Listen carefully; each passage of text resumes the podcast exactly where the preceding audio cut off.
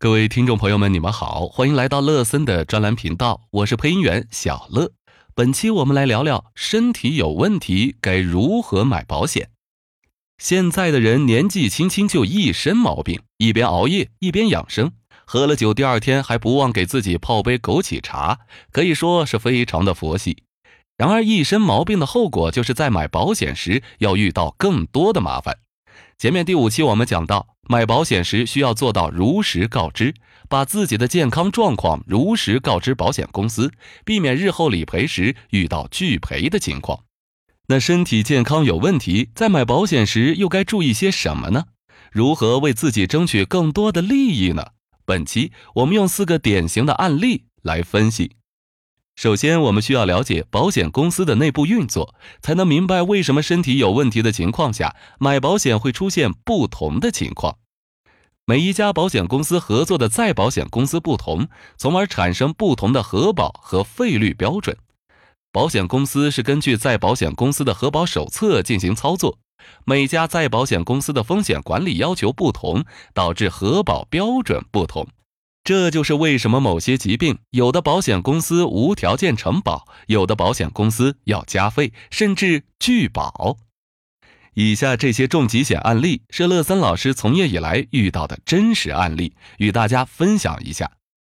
第一个案例，客户是乙肝携带者，当时没有吃药治疗，在帮助客户投保的过程中，乐森老师选择了四家保险公司进行投保。第一家泰康人寿给出的核保结果是。除外肝脏恶性肿瘤，什么意思呢？就是日后发生肝脏部位的癌症不在保障范围以内。第二家天安人寿给出的核保结果是延期投保，怎么理解呢？因为客户没有吃药治疗，病情无法确定，保险公司希望客户先进行治疗，待病情明确了再投保。同样的，公银安盛也是延期，最后。华夏人寿愿意加费百分之二十五，全身任何一个部位都提供保障，客户也如愿的买上保险。第二个案例是大部分女性面临的问题——乳腺结节。乳腺结节是乳腺癌的前期症状，风险较高。在乐森老师从业以来，除了轻微程度的乳腺结节，多数乳腺结节的女性基本被保险公司延期，或者干脆乳腺癌不在日后的保障范围。当然，乳腺增生更为普遍，但乳腺增生并不影响买保险。建议女性朋友及早购买重疾险，不要等到发现问题才想起保险，届时可能为时已晚。第三个案例是位患有浅表性胃炎的客户，胃炎、胃溃疡是常见疾病，大部分人都是轻伤不下火线，从来不去看医生，自己买胃药吃。乐森老师为客户投了两家保险公司，分别是恒大人寿和华夏人寿，给出了不一样的结果。恒大人寿剔除胃部疾病导致的胃癌，日后发生胃癌不在理赔范围之内；而华夏人寿则是无条件承保。第四个案例是位患有肾结石和脂肪瘤的客户，其肾结石大小为五厘米乘以四厘米，脂肪瘤为一点五厘米乘以一点五厘米。